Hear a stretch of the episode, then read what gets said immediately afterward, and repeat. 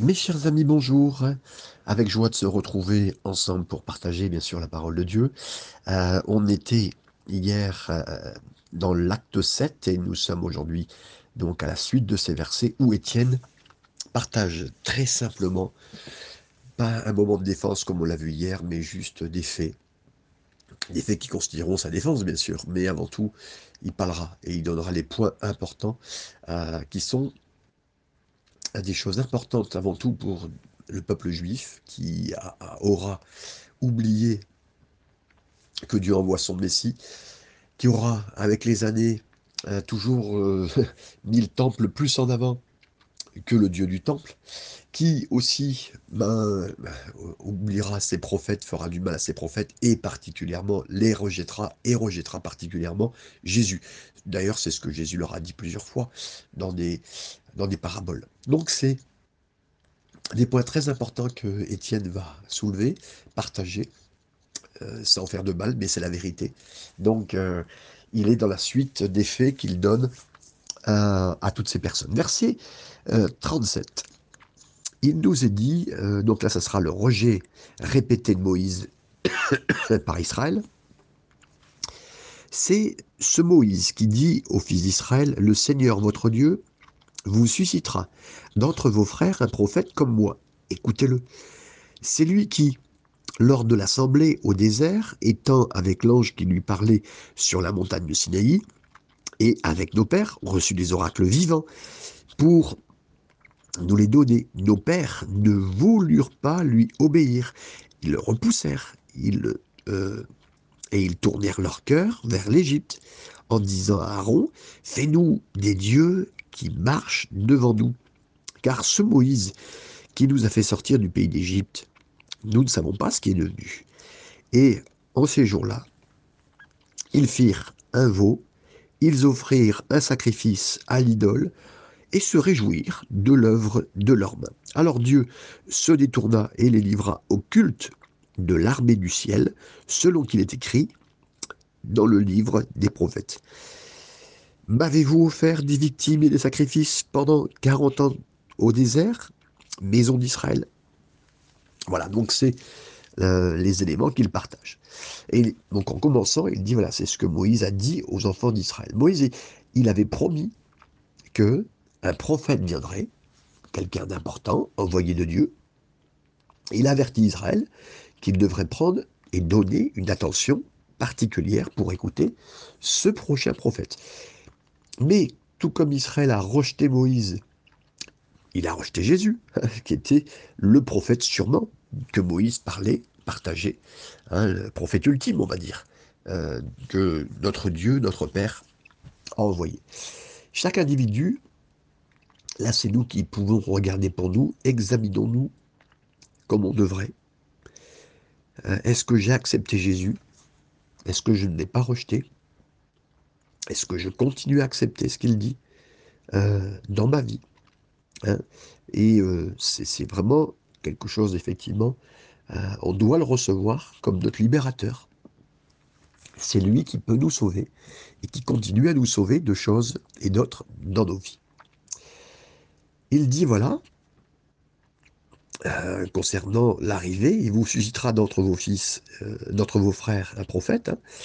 Euh, et c'est lui qui, lors de l'assemblée au désert, étant avec l'ange.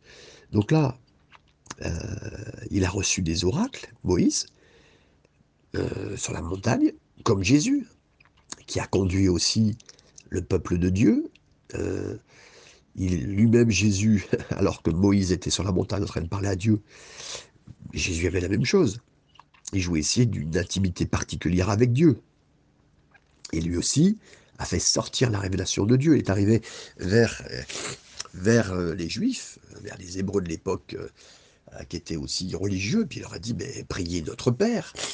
Euh, pas le notre Père, hein, mais notre Père. Des nouvelles dimensions. devant le tambour de Lazare, il a dit, ben, Seigneur, euh, mon père, je te parle, mais je, sais que tu vas me répondre, mais je le fais à voix haute pour que ceux qui sont autour de moi m'entendent. Il a montré une, autre facette que personne ne connaissait. Donc une intimité plus profonde, et une intimité, c'est le point.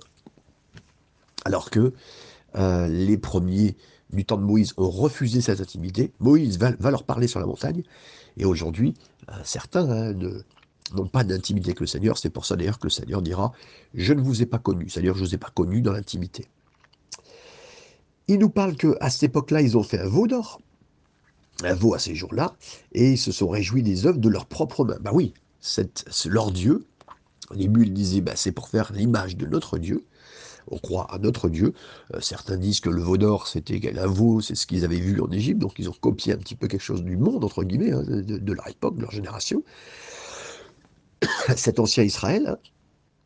Et donc, ils ont rejeté Moïse, ils ont rejeté le travail que Dieu est en train de faire à travers lui, et ils l'ont remplacé par leur propre relation avec Dieu, d'origine humaine, leur propre main. Et Étienne applique ça, la même idée, au conseil, sans Sanhédrin, auquel il parle. Il dit, vous aussi, vous avez, en fait, vous avez rejeté la communion avec le Seigneur, vous avez racheté, rejeté son envoyé, celui qui parle de la part de Dieu sur cette terre, le prophète, et pas particulièrement le prophète Jésus, parce que là on va plus loin, hein. fils de Dieu, qui a envoyé pour nous comprendre, vivre avec nous et savoir exactement. Vous l'avez rejeté de la même façon.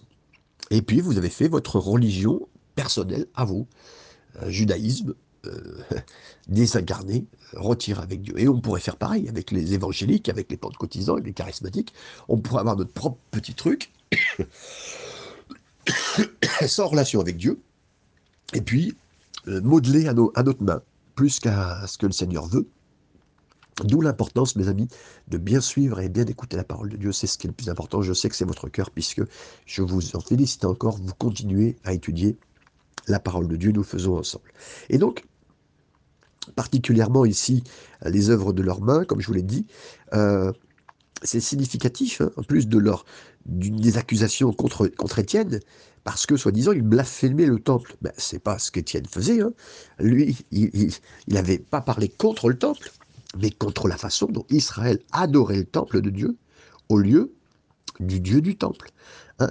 Tout comme Israël adorait le veau dans le désert, alors que maintenant, ils adoraient leurs œuvres propres, faites par leurs propres mains.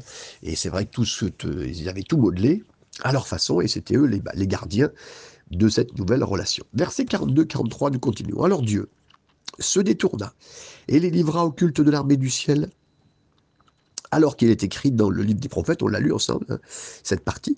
Donc la réponse de Dieu au rejet répété de ses messagers,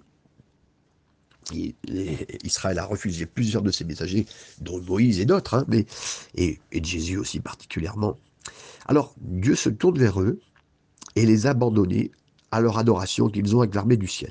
Dans leur rejet de Moïse, euh, Dieu que Dieu avait envoyé, Israël s'est plutôt tourné vers des idoles corrompues, en se faisant le jugement décrit ici dans... Alors, Étienne utilise un passage de Amos 5, 25, 27, où on parle de cette armée du ciel. Donc, euh, Étienne a une connaissance des Écritures quand même, pour arriver à citer ça. Euh, je pense qu'il y a un éclairage particulier qu'il donne. C'est pour ça que vous reverrez dans Amos 5, 25, 27 cette histoire d'armée du ciel. Étienne a pris ce passage et l'a légèrement changé pour apporter le point à ses auditeurs. Hein. Amos a dit au-delà de Damas, Amos 5, 27, alors qu'Étienne l'a changé au-delà de Babylone. Donc, euh, euh, c'est des points euh, particulièrement euh, qui, sont, qui sont donnés ici, hein, qui sont partagés. dans le verset 43, vous avez porté la tente de Moloch et l'étoile du Dieu rend femme, ces images que vous avez faites pour les adorer aussi, vous, vous transporterai-je au-delà de Babylone. Donc, dans Amos, c'était à Damas, mais là, il a mis cette version-là au-delà de Babylone. Et Boyce explique que Étienne, qui cite le texte, le modifie parce qu'il ne parle pas au peuple du royaume du Nord, mais aux dirigeants d'Israël de l'époque, dans le royaume du Sud, entre guillemets. Donc c'est leur histoire qu'il a à l'esprit. Dieu il explique ici, Dieu s'est détourné. Hein. L'idée ici, c'est à la fois importante et géniale. Parce que Paul s'est ensuite appuyé sur cette pensée-là de Dieu, qui donne à l'homme des désirs pécheurs dans son cœur.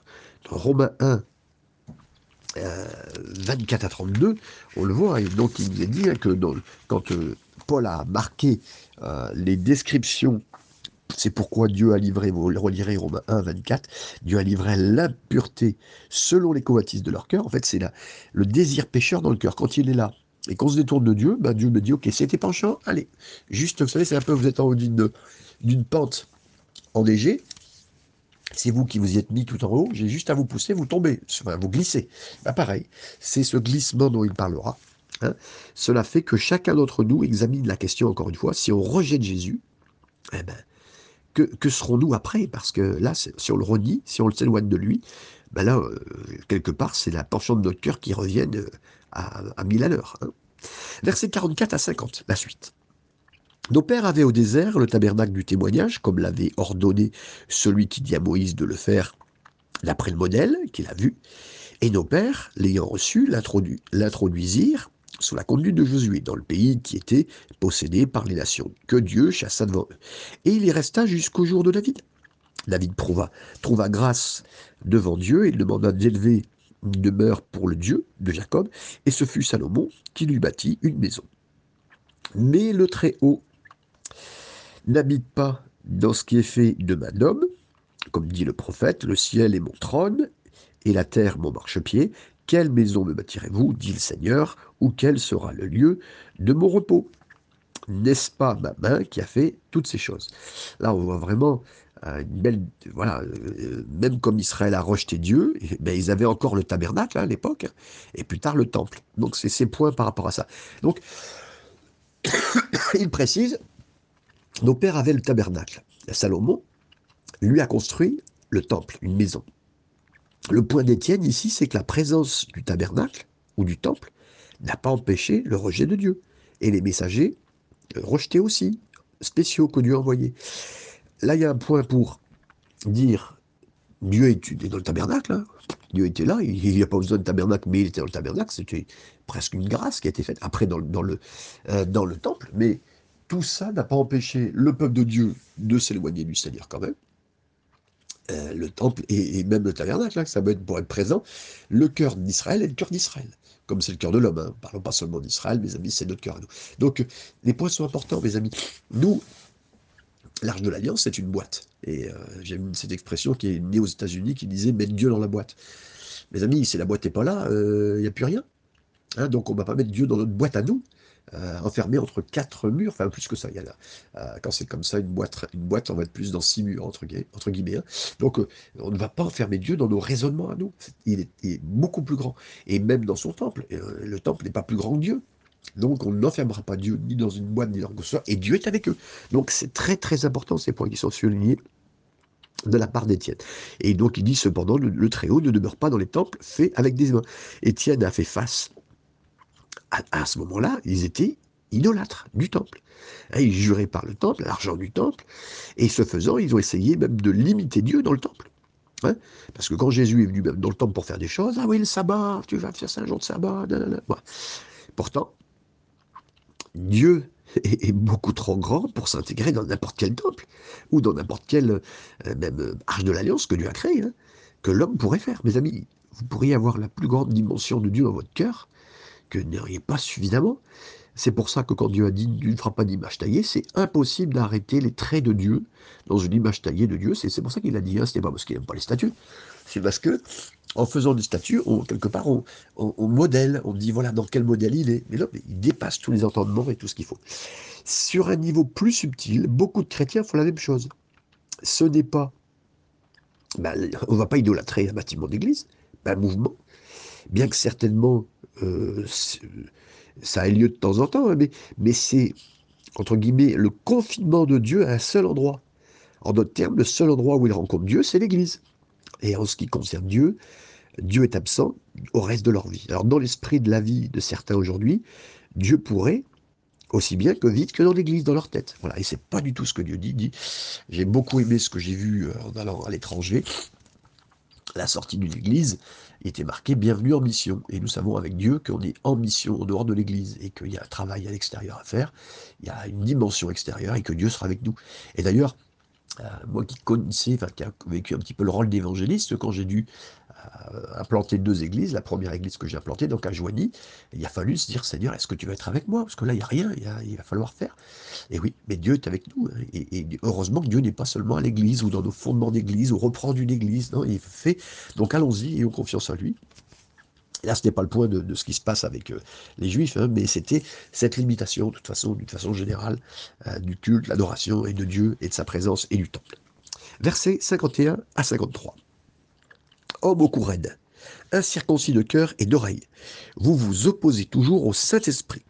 Ce que vos pères ont été, vous l'êtes aussi. Lequel des prophètes, vos pères, n'ont-ils pas persécuté? Ils ont tué ceux qui annonçaient d'avance la venue du juste, que vous avez livré maintenant et dont vous avez été les meurtriers.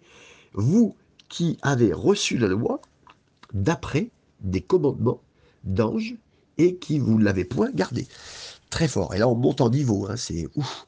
Euh, Étienne, maintenant, il applique le sermon à ses auditeurs. Euh, c'est euh, la structuration de là pour les prédicateurs. On a une très belle. On a, on a d'abord une illustration. Et après, on a une application. On applique le texte à, à ses auditeurs. Donc, c'est qu'est-ce qu'aujourd'hui, en 2024, ce texte pourrait apporter à qui que ce soit C'est une application. Donc là, il dit, vous avez résisté toujours au Saint-Esprit comme l'ont fait vos pères. On peut imaginer le chuchotement de colère parmi les soldats. C'est 70 meilleurs normalement qui sont là. Euh, la leçon d'histoire qu'Étienne leur a fait, c'est pas de leçon, hein, mais dans le sens où il a fait une belle leçon d'histoire, euh, pas pour les pas pour leur dire qu'ils connaissaient mieux, pas du tout, c'était euh, un effet normaux. Mais ça commence à avoir du sens. Étienne, et c'est ce qu'il dit, c'est plus qu'exact, hein, c'est un alignement avec la parole de Dieu et la réalité. Et donc Étienne, il a vu cela, il savait qu'ils rejetaient à nouveau le Dieu unique envoyé comme avant. De la même façon qu'ils ont rejeté, voilà. Et en plus, il vient avec le, c'est Spurgeon qui le dit, il prend le couteau tranchant de la parole de Dieu, il déchire les péchés du peuple, il ouvre les parties intérieures de leur cœur, le secret de leurs âmes.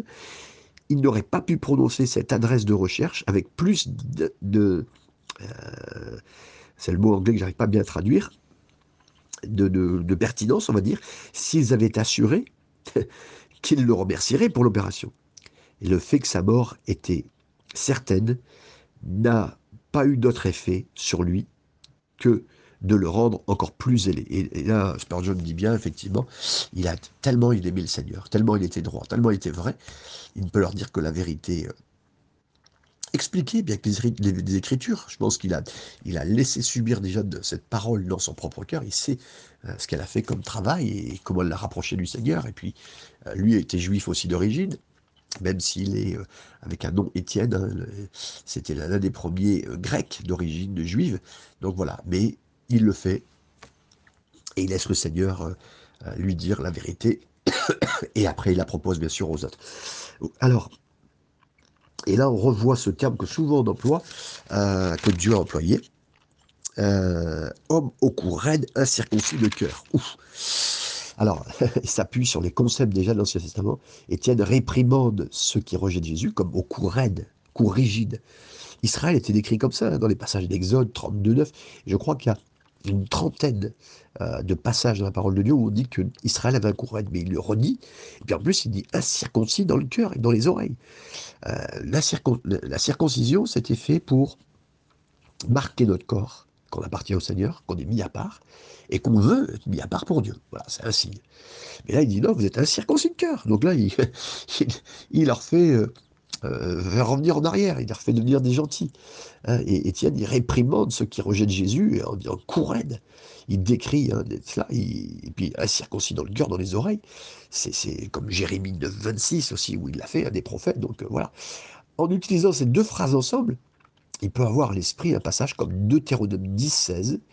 Par conséquent, la circoncision euh, circoncire le prépuce de votre cœur et ne soyez plus au cou raide. C'est un passage qui était déjà dans Deutéronome. Donc ça, ça les met vraiment dans la parole. Il ne pourrait même pas dire que Étienne n'utilise pas la parole, les textes qu'ils connaissent, la vérité. Mais ça veut dire qu'ils lisent des textes.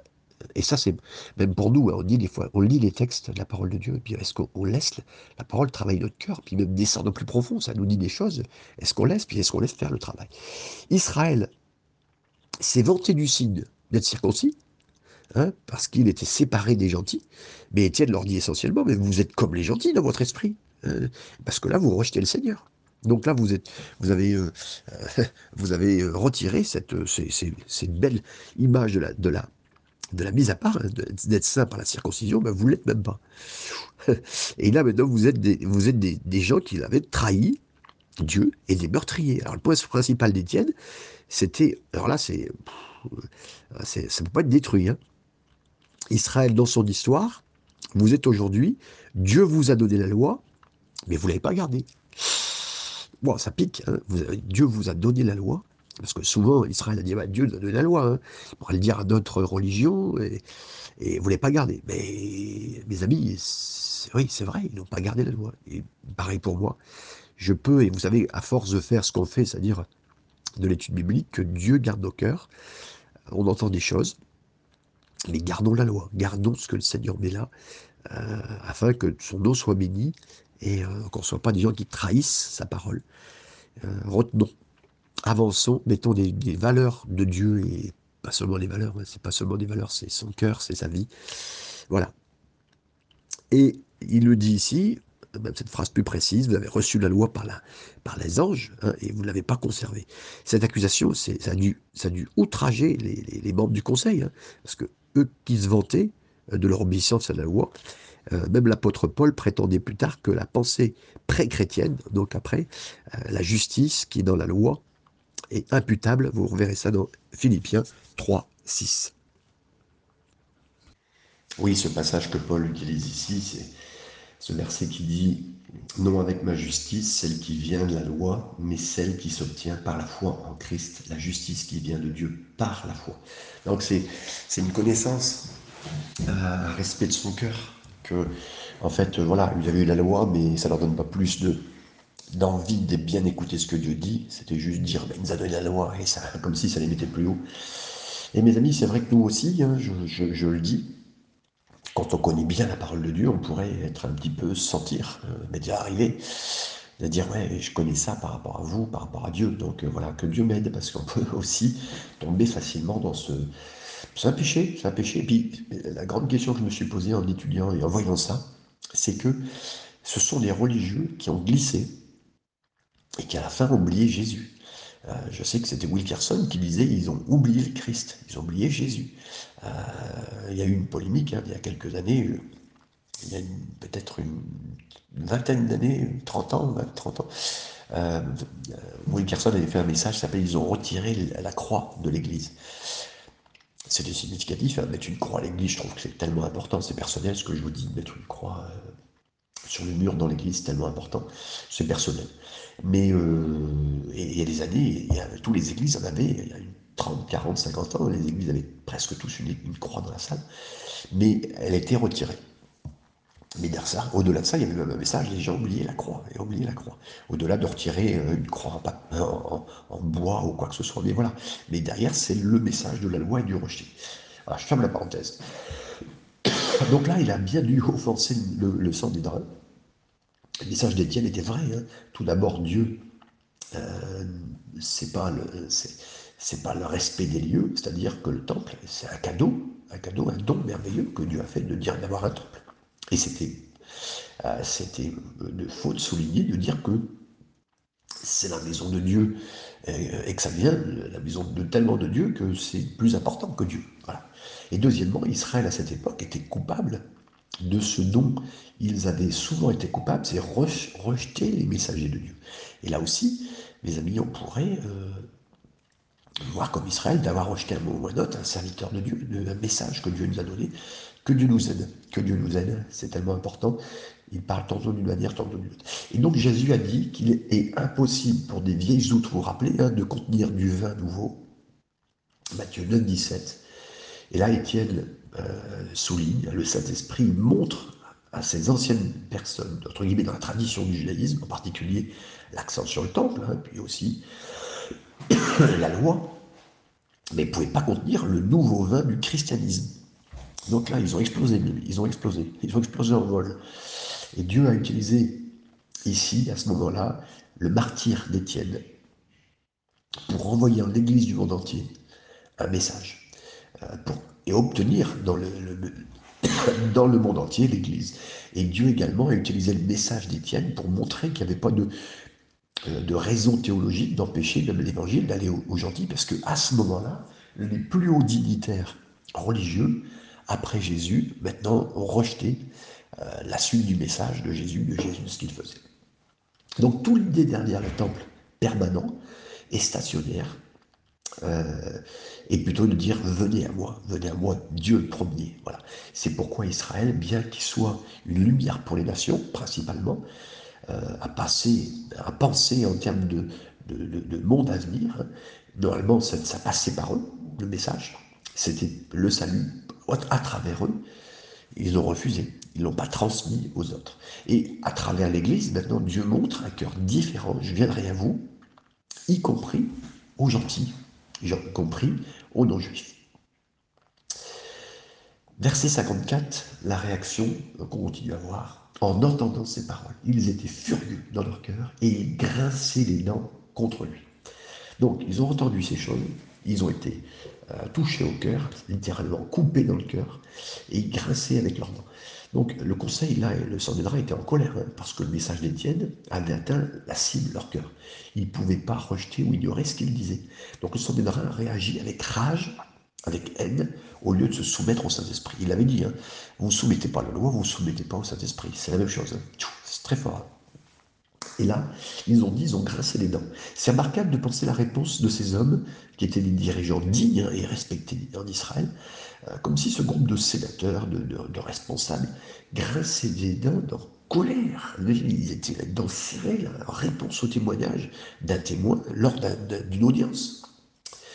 Et donc, l'idée de, grincer des dents, ça peut nous rappeler l'image de l'enfer.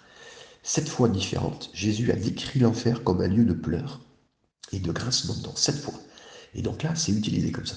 Matthieu lui doute. Ces hommes, ils étaient éminents, des hommes qui avaient réussi, qui semblaient être religieux, pourtant, ils rejetaient Dieu. Et puis, ils sont associés à l'enfer et pas au ciel. C'est incroyable, hein. c'est incroyable de voir que je, veux fuir avec l'aide du Seigneur, je veux fuir la religiosité et toute chose qui pourrait retenir le Seigneur. Gablin euh, dira, ils ont commencé à se moquer euh, et ensuite à grincer des dents devant et pendant qu'Étienne finissait son discours. Tout ce qu'ils pouvaient faire dans leur frénésie, c'était de grincer leurs dents. Ce n'était pas une explosion, une explosion soudaine, mais le rendu montre plutôt que ça même été prolongé. C'est-à-dire qu'il était euh, tout en avançant vers lui, ils ont dû faire plusieurs mètres en grinçant, en étant dans la haine et en, serrant les dents très très fort. Verset 55-56. Mais Étienne, rempli du Saint-Esprit et fixant les regards vers le ciel, vit la gloire de Dieu et Jésus debout à la croix, à la gloire de Dieu. Verset 56. Et il dit, voici je vois les cieux ouverts et le Fils de l'homme debout à la droite de Dieu. Waouh Mes amis, il était plein de l'Esprit Saint, avec, un grand contraste avec les gens du et leur comportement. Étienne était plein de l'Esprit Saint. Ça montre la source de son courage, sa sagesse, la, puissance de sa prédication. C'est J.B. Phillips qui a dit, la traduction ici, euh, euh, il y avait un aperçu qu'Étienne était rempli tout son être du Saint-Esprit. Et c'est comme ça que nous, on doit être, mes amis, dans un moment simple comme dans un moment compliqué de notre vie, rempli du Saint-Esprit. Et il dit, j'ai vu la gloire de Dieu, Jésus debout à la gloire de Dieu, à la droite de Dieu, pardon. C'est difficile de décrire exactement ce que Étienne a vu. On ne peut pas dire que c'est une vision, euh, si c'était une vision personnelle ou, si c'était une, sorte de fenêtre au ciel qu'il a pu voir ouverte. Euh, c'est aller au-delà de la description simple du texte, et c'est une pure spéculation. Mais il a vu la gloire de Dieu. Et ça a fait qu'il l'a décrit tellement était forte, euh, comme si Dieu l'accompagnait. Et c'est sûr, c'est Dieu qui train d'accompagner. Et c'était Jésus qui se lève. C'est important de noter ici Jésus debout à droite de Dieu. Le fait d'être debout, alors que dans certains passages, on le voit, il est assis à droite de Dieu dans le ciel, Matthieu 26, 64, Colossiens 3, à la droite de Dieu, c'est sa place. Mais ça, ça l'élève et ça, le met au rang comme Dieu. Donc là, il, il est en train, à leurs yeux, à dire que Jésus est Dieu, imaginez, c'est la divinité de Jésus. Donc, on, peut supposer que Jésus était debout ici, et on peut dire une chose, il est en solidarité avec Étienne à ce moment de crise. Il n'est pas impassible aux problèmes de son peuple. Et là, mes amis, Ce passage n'est pas extraordinaire seulement de la démonstration de ce qu'Étienne va faire. Il est extraordinaire quand, euh, quand quelqu'un fait les bons actes, les bons choix, parle bien du Seigneur, défend la vérité. Euh, on n'est pas là pour la défendre, on ne peut pas la défendre, mais quelque part élève la vérité. Le Seigneur est avec lui. Et même Jésus se lève, mes amis. J'aimerais vous dire, je le crois, alors que plusieurs m'écoutent dans ce passage et que vous aimez le Seigneur de tout votre cœur, je crois que le Seigneur se lève. Ce passage est extraordinaire parce qu'on va avoir des millions, jusqu'à maintenant, euh, millions sur cette terre de, chrétiens qui vont être persécutés. C'est le premier passage qui nous montre combien le Seigneur n'abandonne pas ses enfants. Je ne sais pas où vous en êtes, mes amis, mais les premiers persécutés qui vont être sur cette terre, les premiers chrétiens persécutés, c'était Étienne. On parle de chrétiens persécutés. Nous montre que Jésus sera avec lui nous montre qu'il verra le Seigneur. Il y a des fois des coups qui seront sentis par des, gens, ça a été des témoignages qu'on a lus. Euh, mais on voit le Seigneur se lever pour eux. On voit le Seigneur se lever pour Étienne. Et j'aimerais vous dire, Dieu veut se lever pour toi, mon ami. Je sais que plusieurs ici m'écouteront. Peut-être que aujourd'hui, plus de 50 pays dans le monde écoutent mes messages. Et en Europe, ça se passe bien pour nous. Mais je sais que dans certains pays africains, je penserai au Niger et dans d'autres pays, d'autres pays, euh, d'origine musulmane très profonde qui refusent, avec des applications dans l'Inde, Pakistan, voilà, sont très très durs et, font du mal à des chrétiens qui, sont, qui ont décidé d'être chrétiens, hein, comme le Sadhu Sundar Singh en Inde. Voilà, ils ont décidé de marcher avec Jésus, Jésus sera avec eux. Et là, c'est le premier martyr. Étienne fut le premier martyr. Jésus a dit, c'est pourquoi celui qui me, qui me, devant les hommes me confesse, je vais le confesser aussi devant mon Père qui est au ciel, Matthieu 10, 32. Et Jésus avait demandé, il a dit, si vous plaidez mon cas, moi je plaider le vôtre. Et là, c'est le premier cas que Dieu, que Jésus avait donné. Hein. Il avait dit dans Matthieu 10, 32, ben c'est Étienne le premier qui va vivre ça. Euh, et puis, il assure que celui qui a fait du mal sera puni, et celui qui est trouvé juste sera récompensé dans le ciel. Et donc Étienne sera récompensé. Et dès cet instant, il est pris en main par le Seigneur. Et là, Étienne, il a confessé Christ devant les hommes. Maintenant, ben, il voit Christ confessé devant, devant Dieu. Il dit, c'est mon serviteur. C'est Bruce qui rappelait ça. Verset 57-58. Ils poussèrent alors de grands cris en se bouchant les oreilles, se précipitèrent tous ensemble sur lui, le traînèrent hors de la ville, le lapidèrent. Les enfants déposèrent, pardon, des témoins déposèrent leurs vêtements aux pieds d'un jeune homme nommé Saul ils le lapidèrent. Alors, il lapidait Étienne qui priait et disait. Donc là, euh, ils ont crié d'une voix forte tout en courant vers lui. Quand Étienne a déclaré qu'il avait vu Jésus debout à la droite de Dieu, c'était trop. Le sang, des, le sang des drains réagit rapidement et violemment et ensemble. Donc on imaginait tous les hommes courir vers lui. Et quand Jésus, devant ce, ce, groupement d'hommes, il a déclaré qu'il est assis la droite de Dieu, ils ont eu la même réaction. Et ils ont scellé la mort comme un blasphémateur de lui qu'il était. Euh, comme il avait dit, comme Jésus l'avait dit, hein, Matthieu 26, 64, 66. Pour qu'Étienne suggère que Jésus crucifié se tenait dans cette position d'autorité à la droite de Dieu, ça a dû être classé comme un blasphème dans la pensée de ceux qui savaient qu'un homme crucifié est mort sous la malédiction divine. Hein, parce que, en fait, Jésus était pendu au bois, il savait qu'il maudissait. Mais comme il disait qu'il avait été élevé et mis à la droite de Dieu, waouh, c'était très très fort, hein, tout l'ensemble qu'il dit. Donc ils ont crié d'une voix forte, ils ont bouché leurs oreilles, ils ont couru vers lui. Vous imaginez la scène. Il s'agit d'hommes âgés hein, qui se comportent de cette façon. Leur réaction, elle semble extrême, mais typique à ceux qui rejettent Dieu et qui, sont perdus dans une folie spirituelle. Ils ont crié dans, une agonie, ils ont couru. Euh, en, bouchant leurs oreilles, à ils bouchaient leurs oreilles à la révélation de Dieu, qui considérait comme un blasphème. Et donc c'est une chose dangereuse, mes amis, d'être religieux. Sauf si vous avez une vraie relation avec le Seigneur Jésus. Cela remplit ce dont Jésus a averti dans Jean 16, versets 2 à 3. Au moment où, je vais vous le lire précisément, je vous ai dit ces choses afin qu'elles ne soient pas pour vous une occasion de chute. Ils vous excluront des synagogues et même l'heure vient euh, ou quiconque vous fera mourir croira de rendre culte à Dieu. Donc là, il a donné, et sur un moment où il dit ça, Jésus avait donné des, choses réelles par rapport aux Juifs et par rapport au temple. Ils ont couru vers lui et ça utilise un mot ormao, c'est le même mot qui décrit une ruée folle d'animaux, de troupeaux, de, vous savez, celle qu'il a eu par exemple, c'est le même mot hein, que Marc 5, 13, la foule de, cochons qui se sont jetés dans l'eau. Voilà. Et là, il y a une foule hors de contrôle qui se précipite vers Étienne. Et d'abord, ils l'ont chassé de la ville, c'était obligatoire, pour le lapider. L'ampleur de leur rage a démontré que leur exécution d'Étienne été faite sans égard à la loi romaine, hein, sans fichier. Ça a été effectué selon la coutume juive traditionnelle, la lapidation. Euh, je, je, euh, je vous lis l'écriture juive du deuxième siècle, la Mishnah.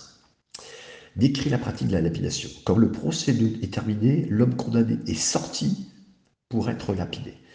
Il faut dix coudées du lieu de, lapidation, donc à peu près 5 euh, mètres. on, lui demande de confesser, car c'est la coutume de tout. Celui qui avoue a une part dans l'avenir quand même. Euh, et ensuite, au lieu de lapider le criminel, s'il avoue entièrement, il est plutôt frappé. Mais là, euh, l'endroit du lieu de lapidation était deux fois la hauteur d'un homme. Donc il fallait qu'il tombe dans un trou. Un des hommes pousse le criminel par derrière, de sorte qu'il tombe face vers le bas, donc tête en avant. Il est ensuite retourné sur le dos, et après, voilà, s'il meurt de la chute, c'est suffisant. Selon Troman, la suite, le deuxième témoin prend une pierre et la laisse tomber sur son cœur. Vous imaginez, là, donc euh, voilà, une petite pierre, on parle de, pierre assez solide, hein. c'est à cause de la mort. Si c'est pas suffisant, ben, le calcul est fait pour que toute la congrégation d'Israël puisse lapider. C'est cité par Bruce euh, qui fait ça. Et donc les témoins, ils ont posé leurs vêtements au pied d'un jeune homme nommé Saul, Saul de Tarse, Saul était venu là parce qu'il était superviseur de l'opération en tant que membre du Sanhédrin. Il était également, il a dit, voilà, on sait qu'il donc a également approuvé l'exécution d'Étienne. C'est pour ça que il s'en voudra. L'un des premiers à être mort, c'est lui. Donc je pense que plusieurs fois il dira j'étais un persécuteur de l'Église, ben, à travers d'Étienne, puis même un meurtrier. Imaginez. Hein Et mais ce qu'il ne sait pas, et ce qui est extraordinaire que quelqu'un a dessiné un jour, a fait une, un tableau extraordinaire de ça, c'est que euh, quelqu'un a fait un tableau d'Étienne en train de mourir, et, puis Saul de Tarse en train de tenir les vêtements de tous les gens en train de le lapider, Étienne, et dans l'ombre de, de, de de Tarse, on voit Paul. Mes amis, c'est extraordinaire quand quelqu'un persécuté prie pour ses persécuteurs, pour ceux qui sont des meurtriers contre nous, ceux qui nous font du mal, parce qu'il se passe des choses incroyables. Mes amis, je ne sais pas qui vous a fait du mal, mais bénissez-le, faites-lui du bien. Vous, D'abord, cherchez en Dieu le pardon pour lui pardonner, euh, de toutes choses pour faire du bien, et vous, vous ne soupçonnez pas la bénédiction qui peut retourner vers cette personne et la suite des choses. Un jeune homme, hein, ça signifie quelqu'un qui avait réussi, qui était dans son apogée. Donc, Paul devait être à un haut niveau déjà et puis reconnu. Pas assez vieux pour être euh, quelqu'un de, peut-être leur responsable, mais voilà. Mais Acte 26 10 dit J'ai voté contre eux, ça l'implique dans ce vote en tant que membre du Sanhédrin. Verset 59, 60 et deux derniers versets, on était un peu plus long, mais il fallait absolument finir, bien sûr. Et il lapidait Étienne qui priait en disant Seigneur Jésus, reçois mon esprit. Puis s'étant mis à genoux, il s'écria d'une voix forte Seigneur, ne leur impute pas ce péché. Et après ces, ces paroles, il s'endormit. Donc, là, ils ont pris Étienne, et euh, Étienne les a, regardé Dieu, et il a appelé le Seigneur, priant, il a dit Voilà, la vie d'Étienne est en train de se terminer. De la même manière qu'elle a été véhiculée, c'est-à-dire avec la foi en Dieu, croyant que Jésus s'occuperait de lui maintenant, à cet instant, mais pour après. Et vous savez, quelqu'un a dit, c'est Morgane qui a dit, les incendies des jours anciens n'ont jamais fait de martyrs, de brûler des corps, de faire du mal, de torturer. Ils les ont révélés. Aucun ouragan persécution ne crée jamais des martyrs. Il les révèle. Étienne était un martyr avant qu'il le lapide. Il était le premier martyr à sceller son témoignage avec son rang, un haut rang pour le Seigneur. Seigneur, ne les cherche pas de ce péché. Dieu a répondu à la prière d'Étienne, puisqu'il l'a utilisé pour toucher le cœur des hommes qui étaient là énergiquement d'accord avec cette lapidation. Même si l'homme avait connaissance de la prière, il a entendu, les soldats de Tarse ont entendu. Quand on arrive au ciel, nous devrions remercier Étienne, que toute bénédiction apportée par le ministère est amenée par Paul plus tard, qui a béni les églises, qui été un homme et plus grand défenseur jamais existant qu'on a connu. Écrit les paroles, et Dieu a entendu la prière d'Étienne. Et Paul en est la preuve. Nous n'avons aucune idée de la grandeur de Dieu pour utiliser nos temps de souffrance. Les souffrances que vous vivez peuvent être utilisées par le Seigneur. Donnez-lui, criez à lui. Saint Augustin a dit Il a dit Étienne, si Étienne n'avait pas prié, l'Église n'aurait jamais eu Paul. Voilà. Et donc, oui, il a crié en plus d'une voix forte, c'est-à-dire, ne cherche pas de ce péché. Waouh Étienne, il fait preuve tellement d'une attitude de pardon, comme Jésus qui était à la croix, Luc 23, 34. Il a demandé à Dieu de pardonner ses accusateurs. Il a fait des promesses bruyantes et publiques comme Jésus. Et les évangiles contiennent ce que Jésus a commencé à faire, et on sait maintenant, euh, ce qui est la suite, c'est ce que Jésus a, ce qu'elle ne dit pas dans l'évangile, c'est que Jésus avait commencé à souffrir, que nous aussi, on pourra souffrir. Et Jésus a souffert et Étienne est devenu celui qui a été martyrisé comme nous. Mes amis, après, il nous a dit qu'il s'est endormi. Le texte décrit la mort d'Étienne aussi tendrement que possible. Au lieu de dire ben, simplement il est mort, non, non, simplement il s'est endormi, avec l'idée qu'il se réveillerait dans un autre monde, bien meilleur. Si Étienne s'endormit, l'Église a dû se réveiller à ce moment-là, mes amis. Il y avait un optimisme de couleur forte sur la victoire rapide du peuple juif à son Messie, c'est parti. L'Église ne peut pas s'attendre à un triomphe sans une bataille sanglante, c'est la sort qui le dira. Et je finis avec ce dernier mot, Étienne n'était pas un super-homme, mais il était un homme rempli de, de tout son être par le Saint-Esprit. Beaucoup ont peu d'idées de la grandeur par laquelle il pourrait être utilisé par Dieu alors qu'il marche dans la puissance du Saint-Esprit en pleine difficulté. Que Dieu vous garde et vous bénisse. J'étais un peu long. Merci de votre écoute jusqu'au bout. Soyez gardés et bénis dans le Seigneur. Partagez, mais surtout recevez ce passage.